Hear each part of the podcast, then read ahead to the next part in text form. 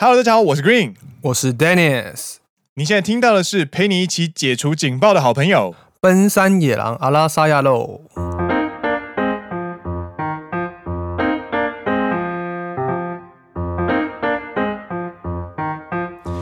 耶！欢迎来到第四季的第二十四集哦。你怎么了？我装暑假。嗨嗨！解除警报太兴奋了吗？真的，真的，真的！耶！那为什么说解除警报呢？是因为东京都在三月二十一号呢，正式宣布解除了紧急事态宣言。没错。同时呢，也代表野狼跟大家一起度过了新冠肺炎的这一年，完完整整。没错。其实疫情的影响力，还有他所谓的感染力，我觉得其实都告一个段落了啦。差不多啦，对。但是就是可能会有第三波，因为像法国啦，或者是欧洲一些地方已经开始第三波了。然后日本这边变异变异种也可能有扩大的风险。但是基本上经济情况、公司的业务状况，还有政府的态度，基本上都是非常积极的在。复苏跟准备迎向下一个活动阶段的那种感觉，在准备迎接新年度的感觉。对对对，刚好日本在四月一号也会开始一个新的年度，对，FY 二十一。那这一年做下来，你有什么感想吗？这一年哦，做下来，其实首先我没有想到我们可以维持一周两更，连续一整年。我也没想过，就是我学生时期以来的兴趣，基本上都是跟着心情在浮动。能够每个礼拜都有固定活动，而且还是一次两次，就是还一周两次这种固定活动，还真的没有。所以这一年，其实我觉得以这种固定的产出的坚持这件事情，我对我们的节目，其实我感到蛮骄傲的。健身算吗？健身算，健身算。那你其实也有每个礼拜固定上健身房，不是吗？有，但是这个健身跟兴趣又不太一样。嗯，健就是对我来说，健身它是生活的一部分，但是兴趣就是兴趣的那种感觉。可是兴趣也算是生活的一部分，不是吗？好吧，那就是健身以外的兴趣很少有 维持一年以上的啊。我想到了，应该是说。虽然健身也是一种兴趣，可是某方面来说，它是为了让你的身体更健康，它是为了生命上的一个需求。应该说，让你的身体拥有更强壮的抵抗力，拥有更好的体力。对。但是你不录节目，你的身体不会变差。对，我不弹吉他也没关系，我不照相也没关系的那种感觉。啊，所以其实健身或者运动这件事情来说，它又比兴趣更高的一个等级，因为它是更需要去做到的一件事情的感觉吗？对，谢谢 follow。对，なるほどね。所以这一年能够有这样的成绩，而且我们这一集其实算是野郎在后台集数的第几集？第九十九集。哇！Think about it, everybody. Episode fucking ninety nine. 所以第五季的第一集呢，就会是我们野郎正式的第一百集。 哇哦！这一百集，每一集都是我们两个在周末礼拜六的早上，然后花时间写稿、录音，然后剪辑，然后上架，所累积起来的成果。不过，我觉得你有成长嘞。啊？怎么说？因为如果是去年的你的话，哎，你一定会跟我说：“哎，Dennis。”第一百集，我们来做第一百集特辑。我们来做什么什么什么什么？我这一两天来完全没有听到你说这样的话。哦，对啊，因为累了。我第三季的回顾我已经累了，你知道吗？哎、欸，我都我都有做，我都有做好完整的 template，我只要换个数字就好了。那第四季的回顾呢？考虑。会做会做，someday 好不好？对，那同时呢，其实今天要跟大家再宣布一件事情。哎、欸，等一下，等一下，等一下，问完我的感想，要问你的、啊。哦，其实我的感想其实也跟你差不多啊，我蛮算是肯定自己，应该说也很感谢自己过去一年的坚持。那在这一年当中，跟大家的互动也非常开心。对，同时也提升自己的一个能力吧，不管是说话能力，或者是在阐述一件事情的能力。对，我觉得都算是有一些进步啦。你们家阿伯不是有跟你讲说，你讲话的方式有改善？你说跟那个陈时中一起成长吗？对，我超喜欢这个说法的。我们家那个阿伯就说。你也跟陈时中一样啊，每天开记者会，每个礼拜录音。那陈时中录了一年，应该说陈时中开了一年的记者会，成长了，你也成长了，很棒。我超喜欢这个说法的。我们就是跟疫情一起成长的男人。没错，没错。哦，好帅啊，好帅啊，跟着疫情一起成长的好朋友。死 gay 啦？差不多就这样子了。我的感想是很开心有大家的陪伴，而且我们也认识了很多人。对啊，在这节目当中也认识很多人。因为做播客，它除了在节目制作之外，你会遇到其他的制作人，就是其他的创作者，然后你会接触到李明呃这一个组织，就是播客李明服务处这个组织里面就有五百多位的创作人，然后你在 FB 社团里面，你再投出一些。因为 Green 会在里面写文章，然后会分享一些双人节目的，呃，比方说幽默如何拿捏，或者是节目里面如何去跟伙伴一起带气氛跟话题这件事情分享的过程当中，你其实会认识很多很多有趣的其他的创作人。By the way，李明只有五百个人了，因为那个 Line 的 Line Group 上线就是五百人，对对对对，所以不是五百多个人。是五百人，对。然后你刚刚讲那些分享文章，应该半年以上没更新了吧？没更新了，对。没错。接下来呢，就是回到刚刚的话题，嗯、要跟大家解释一下之后的规划，因为其实听众们可能稍微有感觉到，在第三季、第四季之后呢，我们的节目比较少出现一个比较完整的主题。そうだね。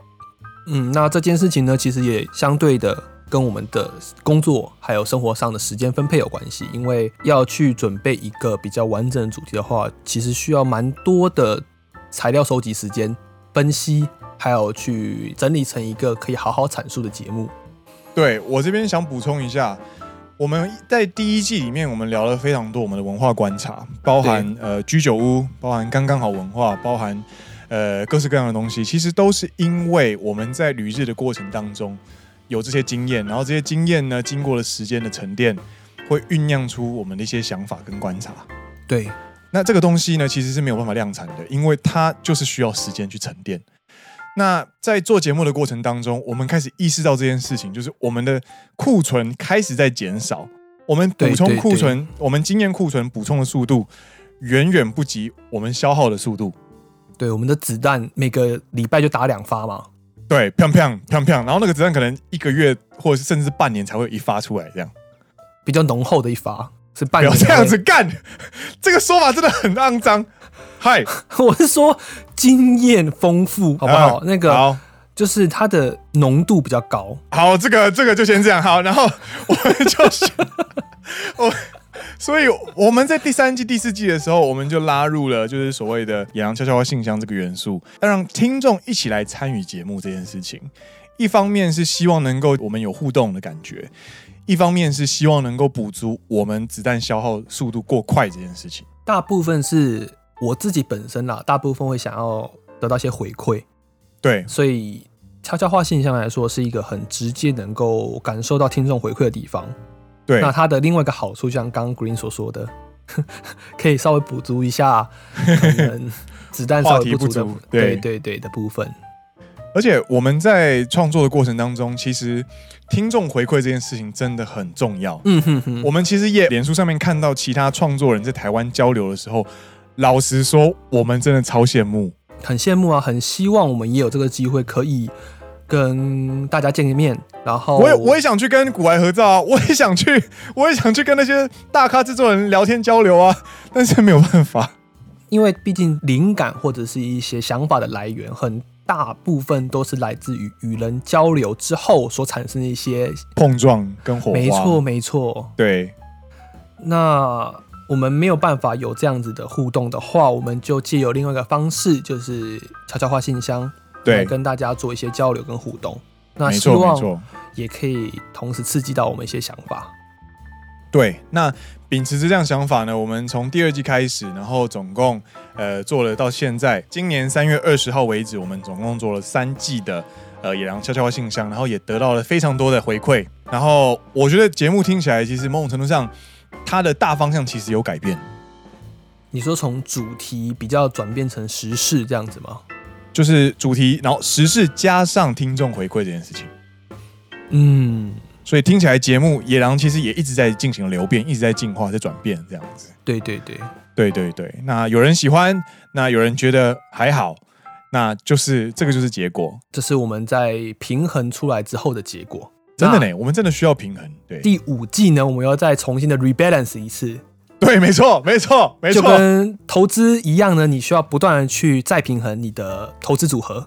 这就，就是 checkpoint，你要定检，定期检查。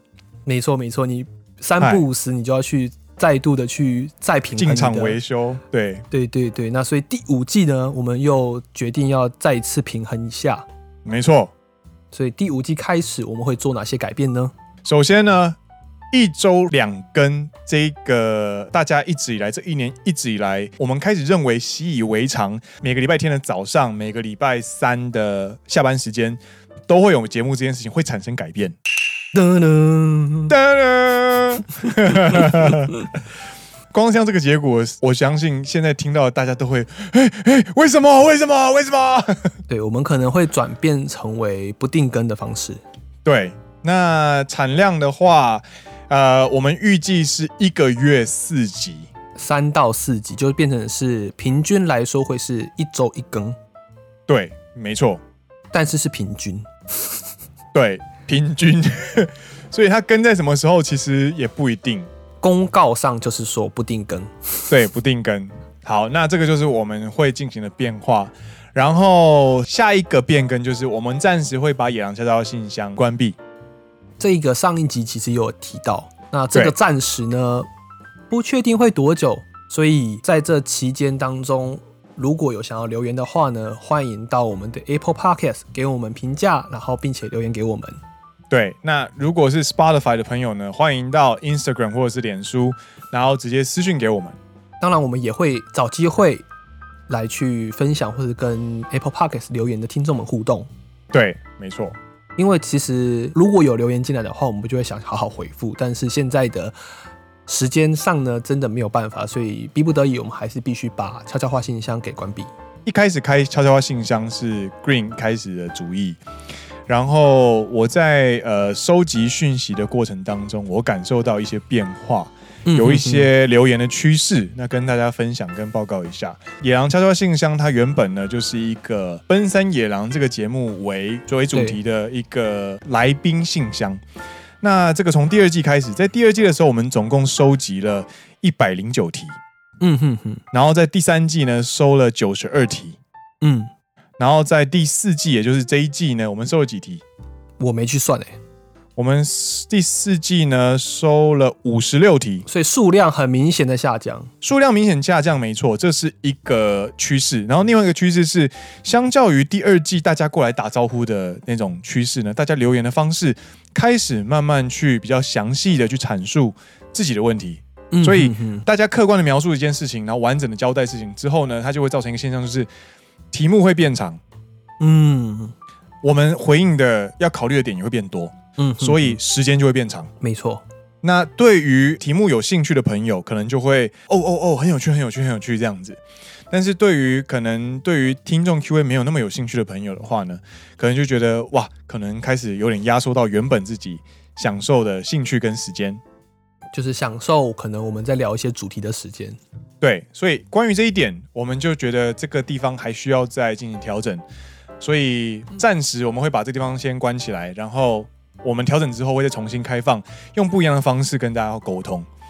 所以在这段时间呢，如果大家还是有什么想法呢，跟我们聊的话呢，欢迎到 IG、跟脸书以及 Apple Podcast 的留言，我们都会看。应该就是这两点的变更，然后要跟大家解释。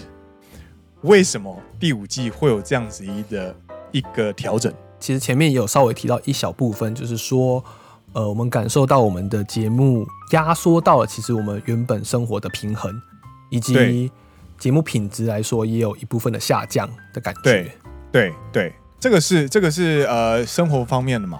那工作方面其实也有一些影响啦，因为毕竟如同刚开始标题所说的，解除警报了。工作以及日本的社会啊，公司都开始慢慢慢慢逐渐恢复的情况之下呢，其实 Green 还有 Dennis 的工作也开始逐渐繁忙了起来。就可能过去一年都是在家里上班，然后接下来可能就回复开始要非常频繁的出差。对啊，像或是拜访客户，Green 可能就去拜访客户。对，那我这边呢，可能就会要去现场去出一些任务啊。比如说要去什么都没有的深山里面这样子，有没有手机讯号啊？好像有，可是其实没有很好这样。马吉盖哦，就是网络会很慢。嗯嗯嗯嗯嗯，对对对，因为挖矿嘛，那矿山都在深山里面。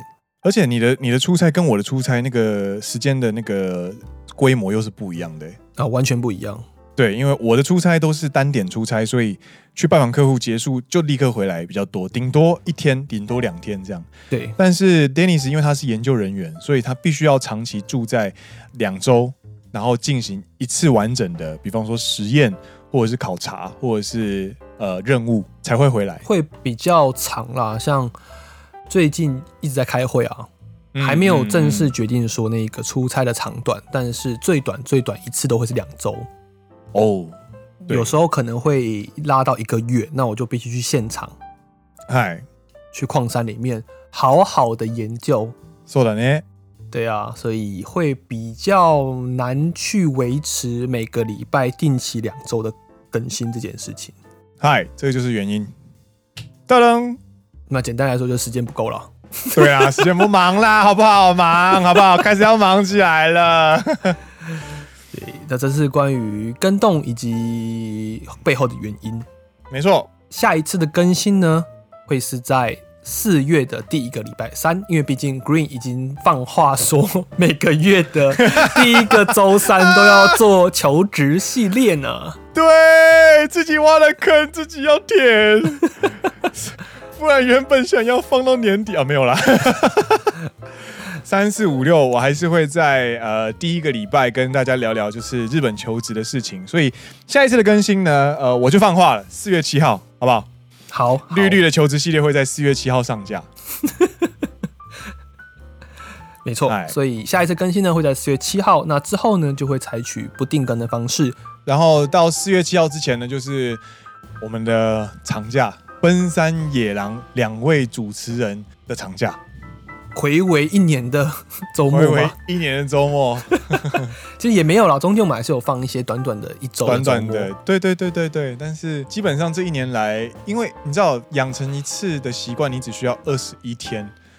然后我们也录超过二十一次音，所以我其实对于周六的理解已经开始，就是醒来之后就是准备打开电脑，然后开始整理今天的讲稿，跟等你睡醒这样。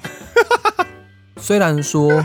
你培养一个习惯要需要花二十一天，但是你摧毁一个习惯只要一天，你知道吗？我知道，我知道，我知道，我知道。所以就是为什么我在一开始在聊这一年的感想的时候，我会对我们如此自豪，就是这么没有自律的人，居然可以维持这么高强度的兴趣，维持一年之久。我是卡桑德西达。皆さんお疲れ様でした。デニスお疲れ様でした。いつもありがとうございました。いつもありがとうございます。はい、いつもありがとうございます。ありがとうございます。视聴者の皆たちもありがとうございます。所以也很感谢大家这一年的陪伴。对啊，我觉得这真的是大家一起完成一件事情啦。所以接下来呢，到四月七号之前，我们就会放假，然后就是去做我们。我也忘了该怎么过周末了，不要讲那么难过的事情。哦，我会维持早上去运动这样子，或者是出去啊。这这里这几个礼拜是看樱花啦。哦，对，想要去看樱花。今年的樱花特别早开。对对，已经好是满开了。野狼第四季毕业就是要去看樱花。哇，斯巴拉西。萨库拉，萨库拉。洒满青春的魔法。那个是张灿伟。对 对对。嗨，你长假有什么规划吗？呃，准备出差啊。我看你什么样，帕基的。骂骂骂！但是呢，最后的最后，嗨，我们要完成我们这一季的野狼悄悄话信箱。没错，因为我们还有留了三四个问题。没错，对，所以那就让野狼悄悄话信箱陪我们走完第四季的最后一集吧。喂，Q&A，嗨。嗨，绿丹来分享一个小故事、小烦恼，给两位笑一笑。呃，有天假日，例如往常，打开奔山野狼听，边听二老认真分析 J.K. 女孩未来去向边做事的时候，男友也在旁边看小说。平常他都不怎么听播客节目，挂号，因为嫌我听的几乎都是素质很低的瞎聊节目。这一次我终于注意到他瞬间把影片声音降低，跟着听。挂号，不得不提，他有一度转头问我可以去当男优吗？但立刻被我拒绝了呢。好欢乐哦！我心想，他看起来他很喜欢飙车车这一系列呢。听完 J.K. 集数之后，立刻翻出仪式感飙车集播放。结果他听到睡前考考的仪式感的时候，他点头如捣蒜，因为他很喜欢起床考。喂 喂，来介绍一下我已奔三完的男朋友，是一位工程师，生活作息直逼老年人。挂号八点会开始想睡觉，九点躺平，三四点起床。我们在一起生活，因为生活作息不太一样，我是夜猫族，导致他常常早上自己敲敲，有点心疼他。曾经问他要不要晚上运动，但是他感觉很疲惫，没有办法。但早上又太早，我真的爬不起来。请问男生睡前敲跟起床敲的情况可以改吗？By H By H，用心良苦啊，真的是超碎心了。但是呢，我看到这个问题之后，我噗嗤一笑，是因为，哎。他没有想要改善双人运动的组合的部分，他想要改善 睡前高跟起床高而已。因为他们最后面的一小段是在说哦，因为生活作息不太一样啊，没有办法双人运动啊。嗯嗯嗯。但他的问题却是说，要怎么改掉他的习惯？这样 对。哎，这个这个问法哈，身为男生，我觉得这样有点不太公平呐。就是哎，好像不管怎么样，我还是要自己考考嘛。对，不管怎么样，还是一个人，好像有点淡淡的哀伤。对，所以这个问题呢，可以看得出来呢，男朋友，这位 H 的男朋友，我知道你在听节目。如果你看到这个问题的时候，拜托好不好，好好陪陪你的女朋友，她其实有点寂寞啊。你是看到你是看到这一点啊？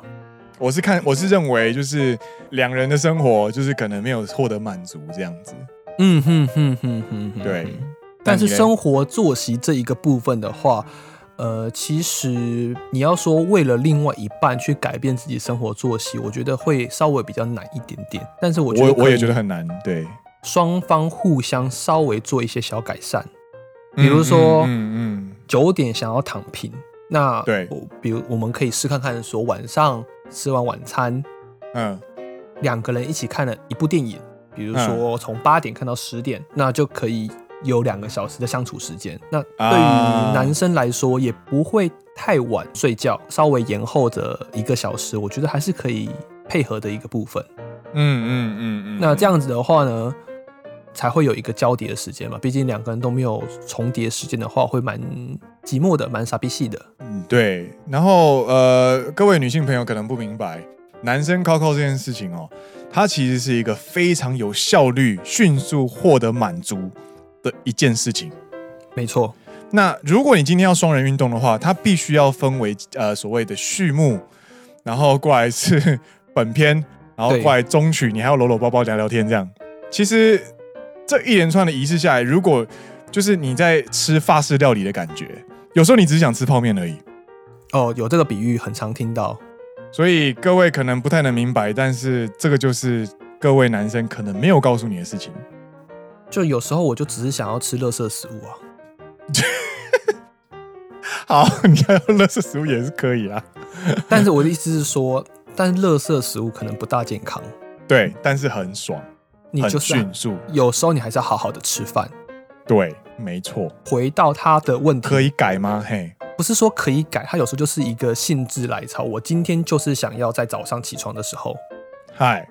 我感觉到了，有时候就是可能大部分的人习惯，可是有时候你就想到说，哎，早上起来好像也不错的感觉，所以对可以改的，我觉得对啊，但他这个习惯可能没有办法改，可是比如说做个转换啊，是没那么困难的一件事情。没错，没错。然后呃，补充一点，靠靠这件事情，它其实是一种瘾头，跟海洛因是一样的。又开始打手臂了吗？对，就是你知道二次大战，其实他们很多人很多呃战场前线的士兵，为了要解除 PTSD，就是呃呃创伤、心灵创伤，或者是战场上面的压力，他们会服用高浓度的海洛因。有去解除忧虑这件事情，但是这些人在打完战回到日常生活中之后，你再去做追踪调查的时候，会发现这些人其实因此染上毒瘾的人几乎是没有的。嗯，这个就是要说什么？要说的是，为什么他们没有依赖毒品的习惯？是因为战场上他缺乏 social connection，他没有社会连结，所以他必须要透过这种非常急立即性的。满足去获得舒缓，但是他回到正常生活的时候，他开始有邻居，他开始有家人，他开始有一起生活的伙伴，他开始可以养狗，他开始可以去接触这个世界的时候，他就不需要那一个高浓度的海洛因去满足他心情上的呃满足。所以贵男友就是他可能他的生活圈或者是他的 social connection 上面，你可以去跟他一起坐下来好好聊一聊，就是。去了解一下彼此的生活圈，然后看有没有办法一起出去，有更多更丰富的 reality engagement，就是现实中的各种互动。嗯哼哼，其实这种东西一一旦丰富起来，一开始呃增加的话呢，其实您所担心的睡前靠、起床靠这个习惯呢，它其实会次数会越来越低，因为它的那个它那个欲求已经在日常生活中的其他地方获得满足。嗯。这个是我想补充的，嗨，这个是 H 的，嗨，下一个，我再回应一点点，三十秒，大家都很爱聊靠靠，嗨，请说。不是，我要回应的是，并不是所有人都没有了，有研究指出说，还是有人因此染上毒品，毕竟它是一个生理需求。对，呃，这是小补充一点。丹尼是想说的意思就是，你搞不好你男朋友就是那个千人万人的那个万中之选，他就是必须要靠。没有，不是这个意思。哦，不是，不要再回去考考了。我只是说呢，在二战当中，因为在战场上被施打毒品的一些军人们呢，其实，在结束战争之后呢，有些人还是因为毒品的影响，对，没有办法回来。那这是一个历史悲剧。但有些部分的人庆幸的可以重新回到社会，那他就不用再被毒品所拘束。嗯嗯嗯嗯。好，下一个，Hello，绿丹野狼大大想提一下。观察两位讲日文的口音，绿绿好像都会有大阪腔，请问是刻意的还是已经内化了呢？另外，上次聊日本各腔调很有趣，希望能够做更深入的介绍，感谢。来自 Drake。嗨，你说大阪腔是刻意的还是已经内化了？这个是自然而然会被影响的，就是我的周遭全部都是讲大阪腔的人。所以其实你没有很刻意，我甚至这不算大阪腔，就是算什么腔？我算是有关系腔的的，嗯，外国。我跟你讲，我跟你讲，这个东西就很有趣哦，因为哈，你知道，你偏离了普通话的腔调，就会被当做是关西腔。嗯，严格来说，我的口音就是关西腔。但是你问大阪，或者是你问京都人，我是不是关西腔的时候呢？他会就是说，你其实不太算关西腔。你就就我什么都不是，你知道吗？你就是一个杂子。我的就我就是一个受到关西腔影响的外国人。外国人，对。なるほどね。所以看机，所以看机。所以严格来说，我真的算大阪腔吗？嗯，应该不太算。就是你有受到关西腔的影响了。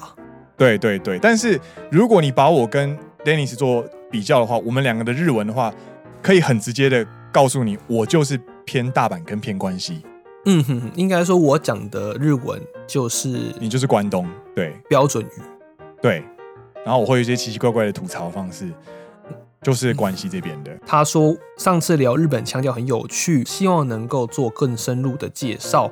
其实上一次我们聊了蛮多腔调的，但是呢，我们自己本身也不是母语嘛，所以那一部分介绍要再做更深入，可能有稍微超出我们的能力范围。但是如果是关西腔的话，我相信 Green 这边应该可以做稍微详细一点的介绍。嗯嗯，关西腔这边，呃，对，之后有兴趣的话，我们可以聊一点。我觉得蛮特别的是直す吧，直す，直しといて，直しといて，嗨，直す，直す在关东就是修理，没错的意思，但是在直す在关西就是归位， 就是戻る，就是戻戻して，没错没错，戻して，嗯嗯，对，那。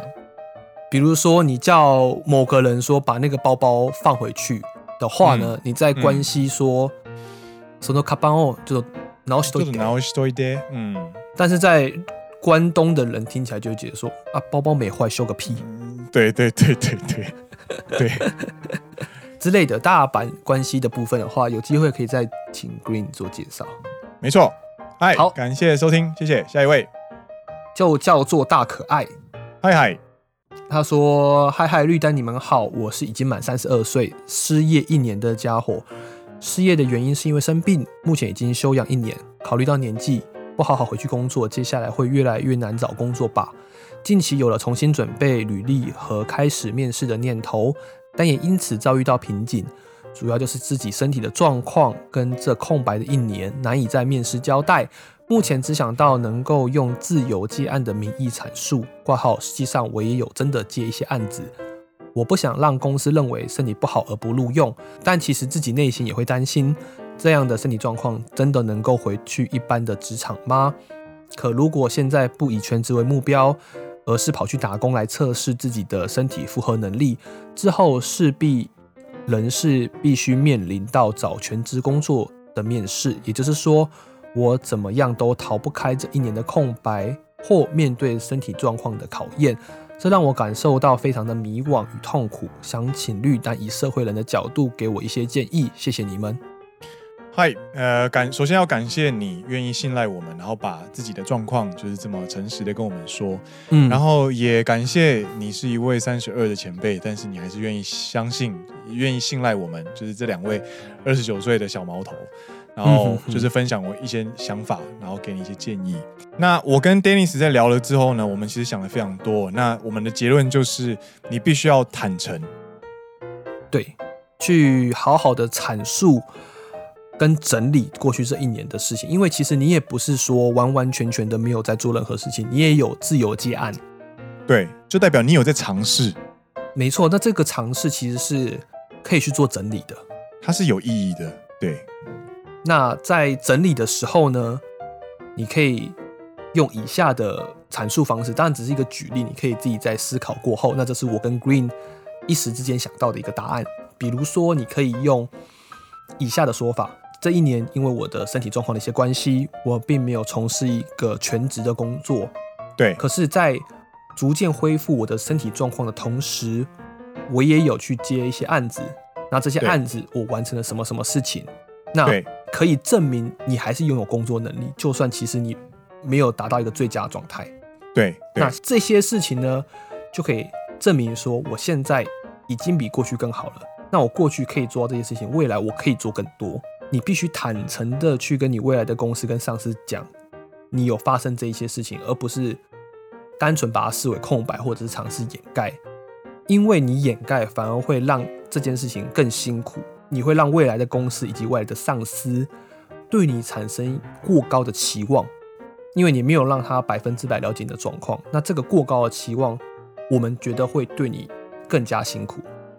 就是呃，详细来说，就是如果你今天掩盖了自己生病这件事情去求职，首先你就必须要骗两个人，一个是对方，一个是你自己。嗯，对，你必须要骗自己，你是一个健康的人，然后你需要去做正常人。健康的人的战斗力，你会非常辛苦。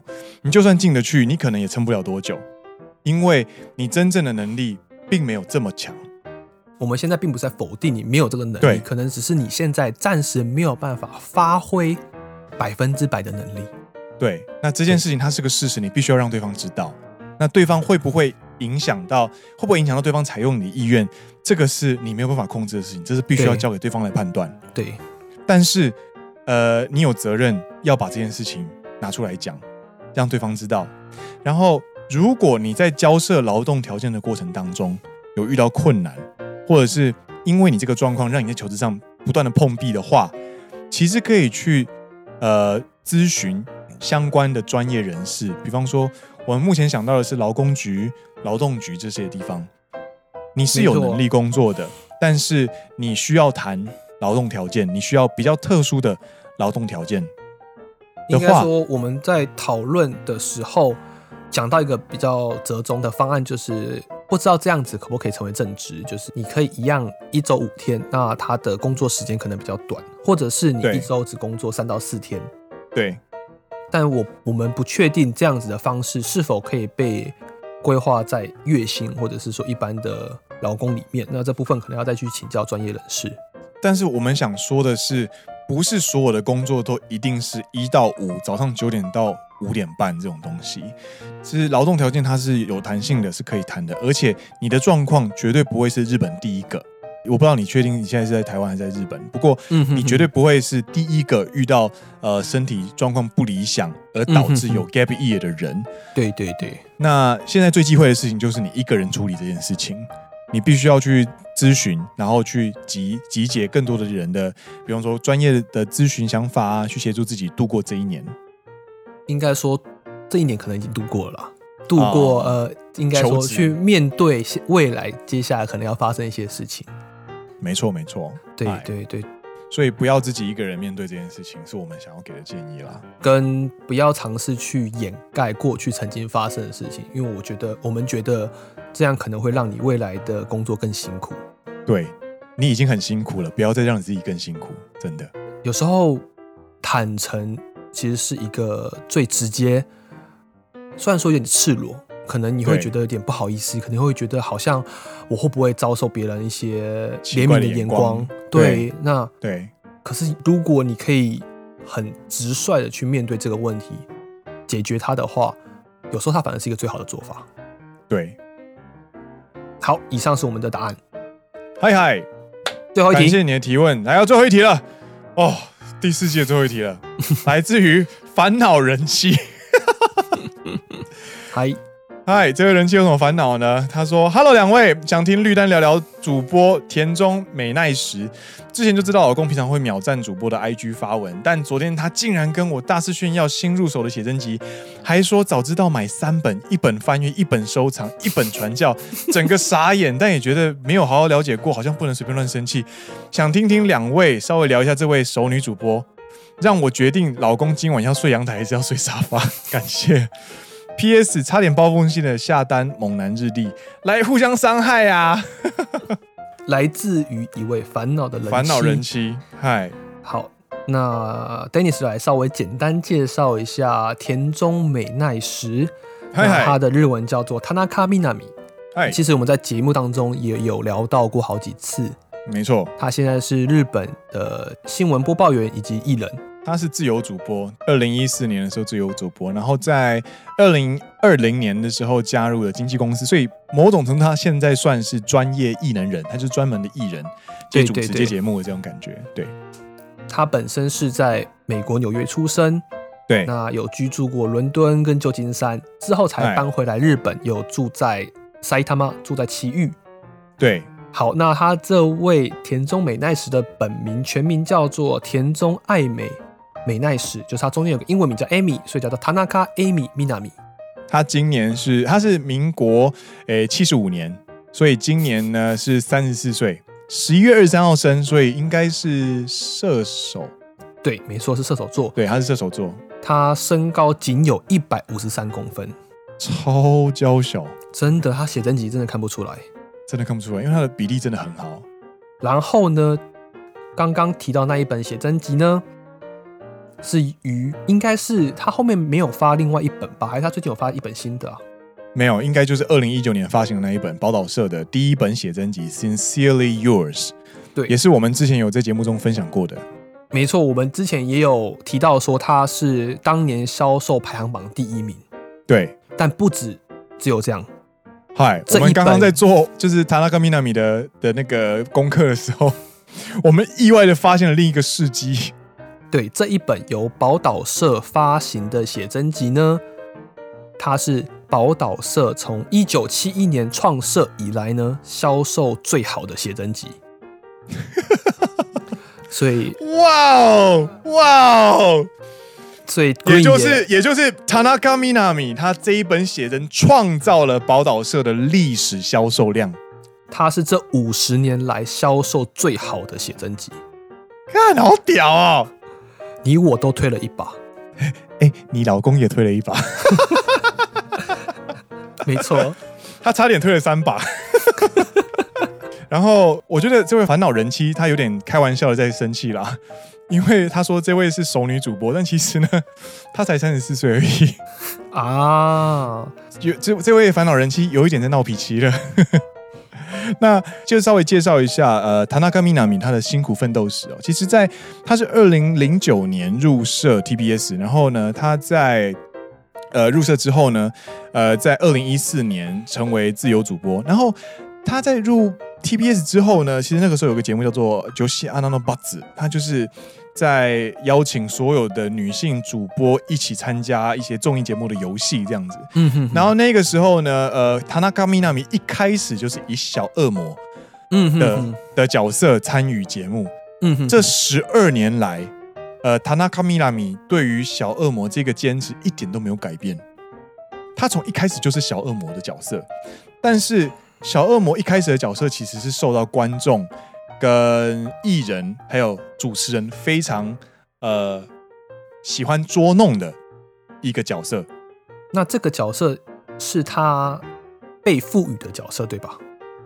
他这个人的人设就是小恶魔哦，对，他私底下怎么样？他私底下是这个样的人了吗？我们不知道，我们也不会知道。嗯，但是他公开的角色设定就是小恶魔，他就是不离狗，他就是做作女。嗯哼哼哼哼，那这一件事情呢，让田中みな実其实在一开始吃足了苦头，包含在呃女主播的所谓好感度的票选，她永远是最讨厌的那一个 啊，大家最被讨厌的，对对对对对。然后呃，但是呢，这件事情阿扎托伊，然后这个布里狗这个角色呢，在二零一五年、二零一六年开始慢慢获得发酵，开始大家开始喜欢，觉得哦，这类型的女生搞不好。也蛮受欢迎的，这个小恶魔系的女生是不是也蛮可爱的？塔纳卡米纳米的这个小恶魔的角色才开始慢慢的从就是谷底慢慢爬回来，到现在可以说是他目前的事业巅峰。所以其实过去一段时间，他有点算被欺负的感觉，就是他沉潜的时候啦。对啊，就是感觉大家都喜欢捉弄他。对，就觉得你好，你好爱做作。然后其实他也就是故意的在镜头面面前，就是弄一些很做作的样子，嗯哼哼，贴嘴啊，然后比个啾咪啊之类的，让大家去吐槽他。但久而久之，这反而就是他是一个特色，反而就变他的招牌了。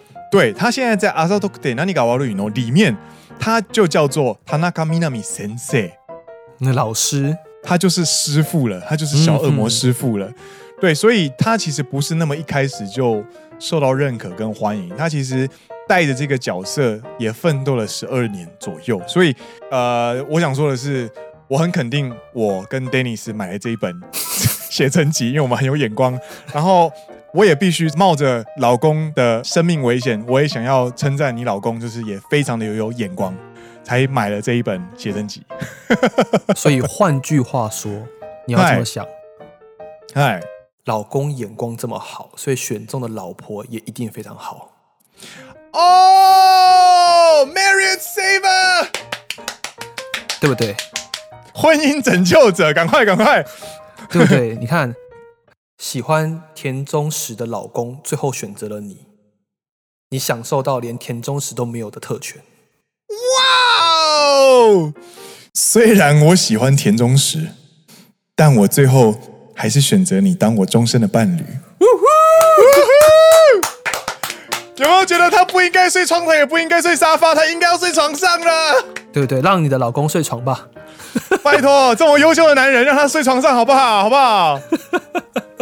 那个老老公啊，我们就帮到这里了。你平常真的不要太白目。我们已经尽力了，我们已经尽力了。对，这个就是我们能做的最后了。接下来就要靠个人造化了，真的。求求生技能要点满，好不好？对对，不要在老婆面前说什么哪个女优，不不是哪个女优，哪个女主播很可爱，好不好？啊，女优也是女演员嘛，所以可以。也是也是啦，对啦对啦，可以可以。各各位男性，各位男性，不要不要冒生命危险，好不好？对，求生意志要强一点，要强一点，求生技能要全开。对对对对，可以看，可以买，对，嘴巴甜一点，对。啊啊，那个。老公看起来很笨啊，整天都追着女主播按赞哦，也不要对他们太严苛啦，因为哈，越笨的老公越好掌握，好不好？